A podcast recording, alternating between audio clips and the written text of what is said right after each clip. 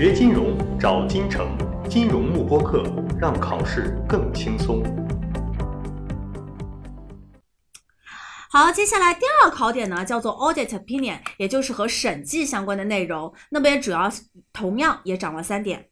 首先，第一点我们要知道审计审的是什么，它能不能审出一家公司是好还是不好？是不是他不能审出一家公司是否值得投资？他只能知道我这家公司的财务数据是否真实。对吧？好，所以通常情况下呢，审计是由第三方会计事务所独立进行的。那么同时呢，它审的不是我公司的估值，审的是我公司是否符合标准通用的会计准则。那么当我公司大部分的财务数据是符合会计准则的时候呢，我就可以保证公司的这些财务信息是没有重大错误的。所以审计只能审你报表是否造假，是没有办法审。出我这家公司的投资价值的。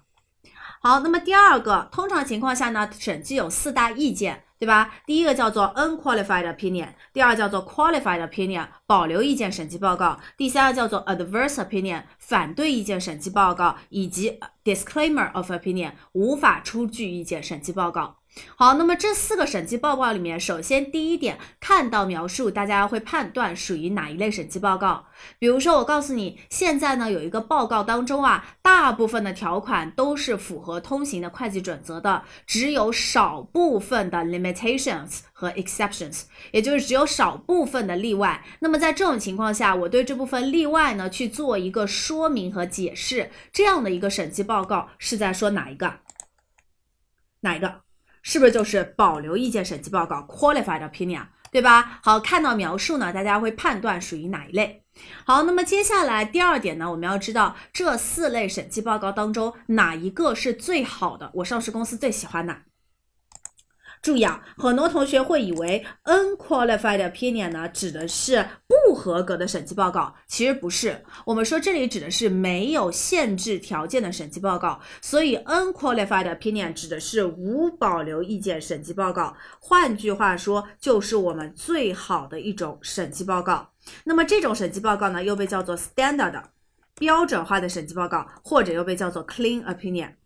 干净的审计报告，那么这种审计报告是上市公司最喜欢的。一旦我获取了一个无保留意见的审计报告，往往说明呢，我这家公司它整体的一个会计处理是符合通用的会计准则，没有重大的差错和偏离的。好，那么这是第二个考点，接下来看第三个考点。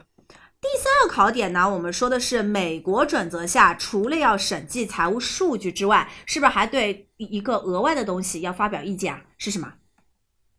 是不是叫做 internal control system，也就是内控制度发表意见，对吧？所以说，美国准则下呢，审计除了要审三大报表之外，还必须要审这个内控制度。好，那么这是有关审计的一些问题，大家掌握好就可以了。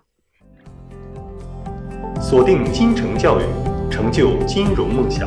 更多备考知识，请关注金融慕播课。